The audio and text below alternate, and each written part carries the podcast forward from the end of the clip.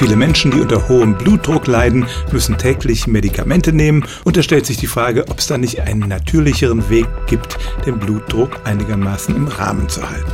Und da werden immer wieder pflanzliche Lebensmittel erwähnt, auch rote Beete. Funktioniert das tatsächlich? Rote Beete enthält große Mengen von Nitraten, die werden im Körper zu Stickoxiden umgewandelt und die haben tatsächlich eine Wirkung auf die Blutgefäße. Sie erweitern sie, bringen mehr Blut zu den Organen. Man sagt auch, dass das gut für die Potenz ist.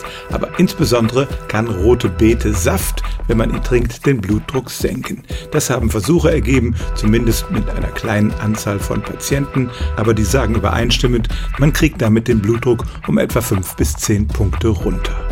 Diese Wirkung ist also kein Aberglaube, aber man muss sich natürlich die Konsequenzen überlegen. Erstens, so eine Senkung um 5 bis 10 Punkte ist allenfalls was für Menschen mit leicht erhöhtem Blutdruck. Wenn der Blutdruck sehr hoch ist, muss man schon stärkere Geschütze auffahren.